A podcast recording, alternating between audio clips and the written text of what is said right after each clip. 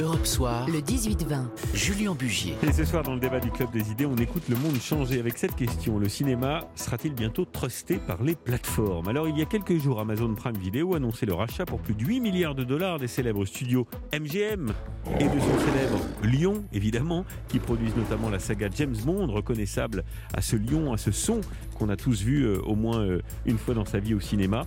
Alors Netflix, Amazon, Disney ⁇ sont-elles en train de redessiner le visage du cinéma mondial Est-ce un danger pour la création, et notamment en France? Et qu'en pensent aussi, tiens, les passionnés? On leur posera la question, et on en parle ce soir avec nos invités. Euh, Nathanaël Kartmitz, bonsoir, vous êtes président de MK2.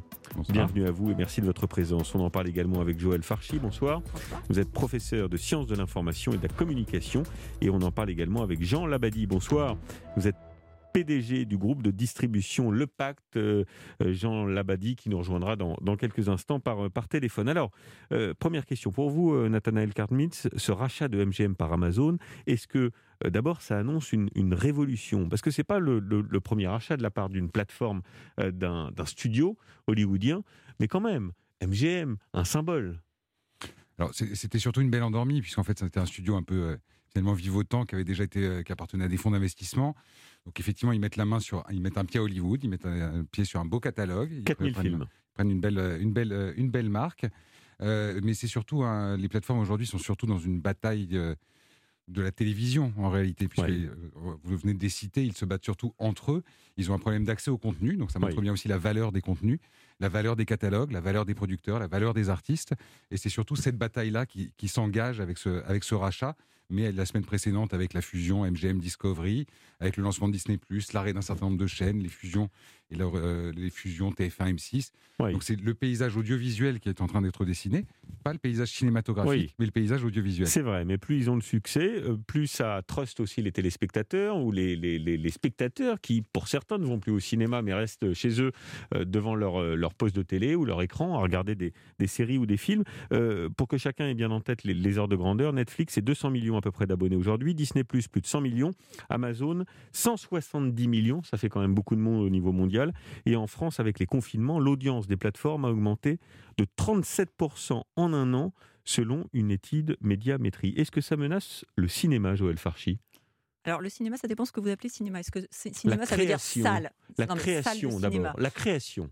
Alors, les salles de cinéma, je ne crois pas. Après, la création, non plus. depuis les débuts du cinéma, on, sait très bien que le cinéma se transforme en permanence, que ce soit sur le plan esthétique, économique, euh, euh, tout, tout, se transforme toujours. Donc là, on est face à une situation où effectivement la, révolution en cours, si je peux dire, elle, je la résumerai par un terme, c'est la délinéarisation. La délinéarisation, ça veut dire quoi? Ça veut dire qu'au lieu que le spectateur soit obligé d'être euh, d'être contraint par une programmation dans les salles ou à la télévision, il peut aller voir ce qu'il veut quand il veut au sein d'un catalogue. Donc ça, c'est une révolution effectivement extrêmement importante à laquelle on assiste depuis quelques années. Et ce mouvement, ce rachat par Amazon, c'est un des symptômes d'une révolution, effectivement, comme, euh, comme vous le disiez tout à l'heure, tout à fait euh, beaucoup plus importante. Alors le groupe MK2, euh, je ne pose pas la question par malice, parce que c'est vrai que vous défendez plutôt les plateformes, on l'a entendu dans votre réponse, mais c'est vrai que le groupe MK2 a signé un, partenariat avec Netflix pour enrichir la plateforme de films classiques du cinéma français, dont la saga d'Antoine Douanel, de, de, François Truffaut. Alors, est-ce que ça n'est pas quand même, pardon de cette question, mais un peu de l'affichage, tout ça de la part des plateformes? Alors pour vous, c'est bien, mais 90% euh, des abonnés, je regardais les chiffres aux plateformes, ne regardent pas le cinéma d'auteur. Ils regardent principalement les blockbusters. Est-ce que, euh, avec euh, cette multiplicité d'offres créatrices qui racontent aussi l'histoire du cinéma et notamment la culture française, ils s'achètent pas en somme une conscience, ces plateformes? Pas vraiment. C'est des diffuseurs comme c'est des diffuseurs comme les autres. Je suis pas pro plateforme ou anti plateforme. Je dis juste il faut les replacer là où ils sont. Ils sont dans un dans une concurrence audiovisuelle. Leurs concurrents, ils s'appellent Facebook, Google, tous ceux qui sont sur le petit écran de votre téléphone ou de votre télévision. Nous on propose autre chose. On est dans l'univers de la sortie. Donc c'est deux univers complètement différents. Euh, après, pour, pour, répondre un peu plus à votre question, ils ne s'achètent pas un affichage, ils vivent d'abonnés. Hmm. Donc ils travaillent par niche, ils travaillent avec leurs algorithmes, ils travaillent pour vous faire vous abonner. Vous avez vraiment le sentiment qu'on va s'abonner à Netflix pour aller regarder du Truffaut? Oui, parce que ça, ça permet, par exemple, Truffaut avait euh, Netflix avait un, déficit d'image, notamment chez les CSP+, ou euh, chez les gens qui aimaient bien les auteurs. Ils étaient très forts sur les séries, les jeunes, etc. Donc, ils, ils essayent de convaincre leurs abonnés à travers ça. Je précise par ailleurs que ces mêmes Truffaut étaient en même temps l'année précédente sur Amazon, qui sont également sur Arte, qui sont également sur la Cinétech, sur Salto, etc. Nous, notre métier, c'est de mettre en avant des auteurs et les diffuser au plus grand nombre. Donc, ils diffusent. ça, fait, ça fait partie de leur job et oui, après, on ne peut pas le nier, ils s'achètent aussi euh, une image vis-à-vis d'une clientèle euh, qui sont des niches parce qu'ils sont dans cette bataille d'abonnés pour récupérer des abonnés. Alors, on va en parler du modèle économique. Je voudrais simplement, euh, puisqu'on a retrouvé Jean Labadie, bonsoir, vous êtes PDG donc, du groupe de distribution Le Pac. Danger ou pas d'abord la place prise par ces plateformes dans le, rachat de ces, ces grands studios de cinéma? Moi, je crois que le rachat est le rachat de, MGM, c'est la preuve que malheureusement, enfin malheureusement ou heureusement, c'est pas si simple que ça de produire 70 à 100 films par an pour euh, remplir les demandes des, abonnés. Et donc euh, le rachat des MGM, je dirais que c'est plutôt une preuve de faiblesse hmm. de la part d'Amazon et je pense que ce sera continué et ça continuera avec d'autres achats. Je pense que entre Apple et d'autres euh, et d'autres intervenants extrêmement puissants et très riches, je pense que c'est pas fini. Euh, il y aura d'autres concentrations.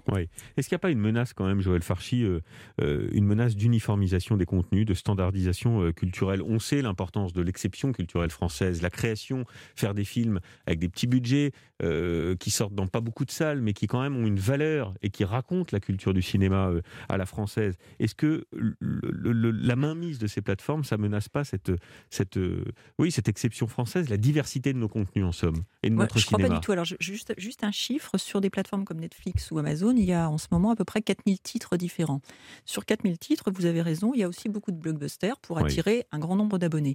Mais euh, il y a, pour attirer des abonnés, il faut aussi faire de la niche. Et donc ces 4000 titres, vous allez forcément avoir des films d'auteur, des films de niche, pour satisfaire non pas le plus grand nombre de spectateurs, mais un petit nombre de spectateurs. Et puis je voudrais rappeler que la salle effectivement, la salle, on a déjà ce mouvement-là. C'est-à-dire que dans les salles, il y a beaucoup de films, mais ceux qui concentrent la demande, juste un chiffre là encore, euh, dans les salles de cinéma en France, à peu près 20% des spectateurs vont voir des films Disney. Hmm. Donc ça, c'est une réalité qui existe déjà. Hmm. On connaît déjà cette concentration de la demande. Ce pas les plateformes qui ont inventé le fait qu'il y a beaucoup d'offres dans le secteur culturel et une très forte concentration de la demande sur un certain nombre de produits. C'est pas nouveau. Bien, on continue d'en parler. On marque une première pause. 19h24, on est toujours avec nos invités pour parler des, plateformes et du cinéma. tout de suite.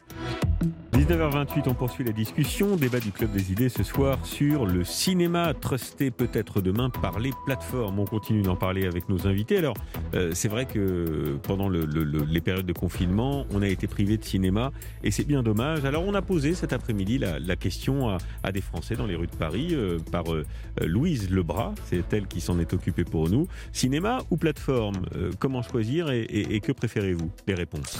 Le cinéma, il y a tout un aspect expérience sensorielle en plus, donc avec la salle de cinéma en noir, avec la musique, les basses, etc. Enfin, il y a tout un truc qui fait que c'est différent et que je préfère en tout cas aller au cinéma que regarder sur les plateformes. Le cinéma, c'est vraiment un lieu euh, où je vais très fréquemment, où euh, on rencontre des gens. C'est pas un visionnement sur, sur un petit écran comme on peut avoir sur à la télé ou autre. Quand on va au cinéma, souvent on sort après boire un verre. Pour moi, c'est une sortie. Je suis peut-être pas jeune et euh, donc je pense que les jeunes vont plus aller sur Netflix, etc. Mais pour moi, c'est un plaisir d'aller au cinéma en fait.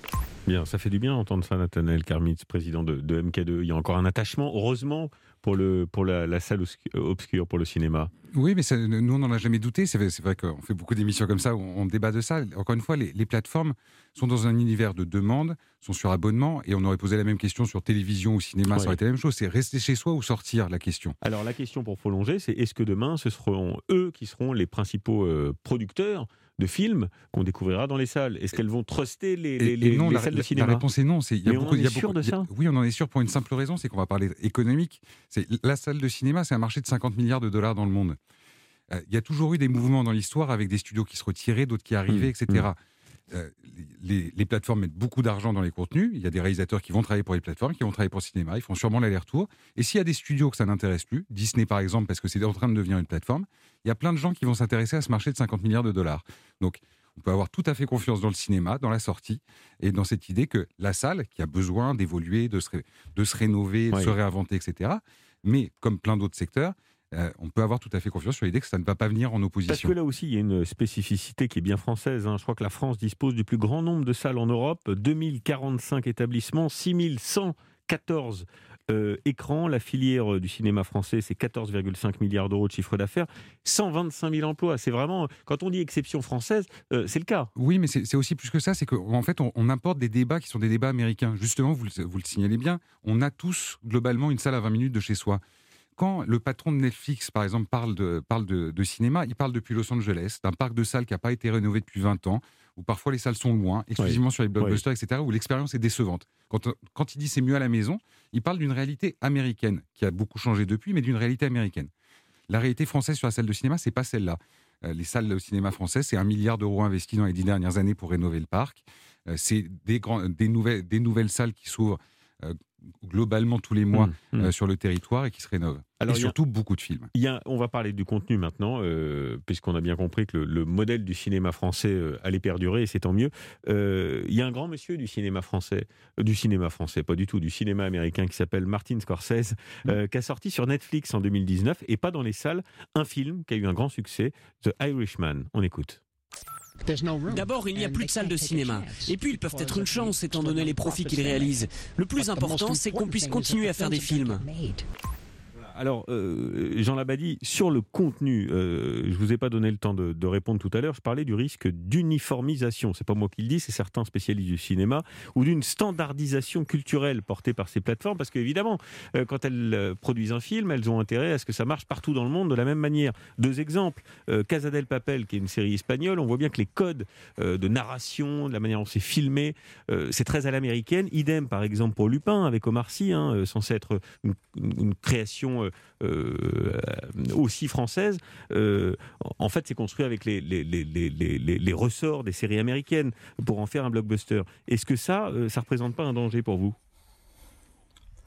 Bah, je crois d'abord que pour l'instant, la grande force de, de Netflix, c'est d'être très très doué en marketing, c'est-à-dire d'utiliser des marques qui existent. Euh, Scorsese, c'est une marque qui a été créée par le cinéma et d'en faire euh, la preuve qu'ils font des films de cinéma. Or, si vous regardez Netflix, des films du niveau de celui de Scorsese, il y en a très très très peu par an parce que c'est pas si simple de les créer. Et je crois que par ailleurs, quand vous voulez parler à 220 millions d'abonnés, bah, vous allez au plus petit commun dénominateur. La force du cinéma, c'est justement, et c'est ça qui fait la force du cinéma français, c'est de renouveler en permanence les auteurs, de renouveler les sujets, de renouveler les thèmes et du coup euh, de devenir universel parce que unique. Hmm. Euh, les plateformes jusqu'à maintenant n'ont pas encore prouvé qu'elles sont capables de faire naître un auteur de cinéma. En tout cas, à ma connaissance, euh, ils n'ont fait que piller en fait la création cinématographique un peu ancienne. Oui, mais je repose ma question, Joël Farchi. Euh, quand, euh, par exemple, Scorsese fait euh, The Irishman, d'abord, c'est un film qui dure plus de trois heures, je crois. Donc, c'est pas, pas un film qu'il l'aurait fait de la même façon s'il l'avait fait au cinéma. Est-ce qu'il construit son film en se disant quand même c'est pour une plateforme, donc on va pas le regarder de la même façon. Ça va être un film diffusé dans le monde entier, mais pour un certain public et pas nécessairement mon public habituel.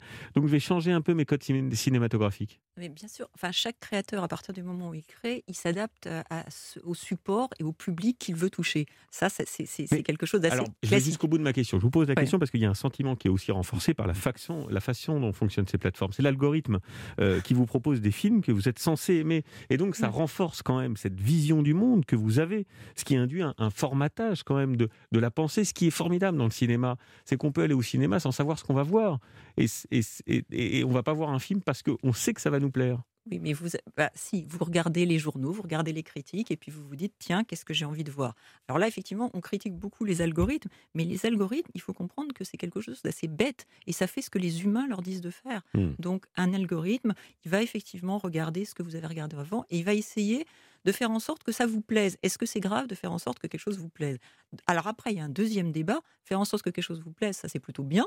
Et que quand vous allez au cinéma, ne pas être déçu par un film, c'est plutôt bien aussi. Regarder la critique avant et se dire, bah, je vais plutôt aller voir quelque chose qui me plaît et je vais pas sortir en ayant l'impression d'avoir perdu deux heures. C'est plutôt bien. Après, la question, la deuxième question. Mais ça fait partie de l'expérience aussi. Ça fait partie de, temps en temps. Oui. On est déçu. On est déçu, mais d'accord, on peut être déçu sur une plateforme aussi. Après, l'algorithme, il essaye de faire que vous soyez pas trop déçu. Mais la question, c'est est-ce que ça vous enferme ou pas? Pour l'instant, j'ai vu aucune étude euh, empirique extrêmement concrète qui nous a montré que ça enfermait. Moi, je pense qu'il y, a une différence fondamentale.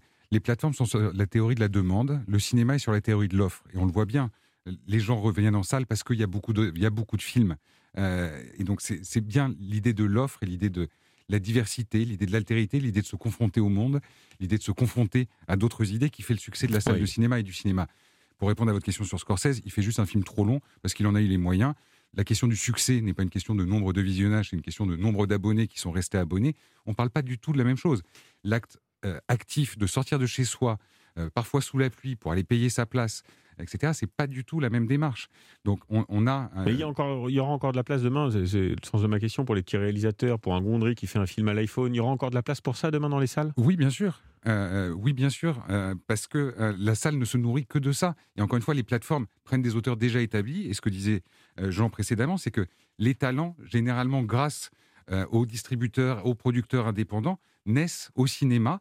Euh, et si on parle d'industrie, par exemple, cette grande industrie a besoin de recherche et développement, et on pourrait considérer que le cinéma est le recherche et développement de cette grande industrie. Bien, dernier mot, Jean Labadie, faut-il euh, quand même changer les règles pour limiter la toute-puissance de ces plateformes? On parle de, l'évolution des quotas de diffusion, notamment euh, à la télévision. Est-ce que ça vous paraît judicieux comme, comme piste? Bah, je crois que ce qui est très bien, c'est d'avoir l'idée que les plateformes qui profitent euh, de, de, de comment s'appelle de l'entourage euh, français euh, participent aussi à, au financement du cinéma français et européen. Donc ça, c'est plutôt bien. Euh, voilà. Après, on a bien vu que dans leur choix, euh, ils vont, ils veulent dépenser 80% sur les séries télé et le cinéma est simplement de un investissement de 20% pour eux parce que je pense que le cinéma est moins contrôlable que la série télé. Bien. Et tout ce qui est non contrôlable, ça ne leur plaît pas énormément. Bien, merci infiniment euh, Jean Labadie, merci euh, à tous les trois d'avoir été ce soir euh, les invités du, du, Club des idées pour parler de ce sujet absolument passionnant. On aura l'occasion d'y revenir évidemment. Merci. Europe 1, Julien Bugier.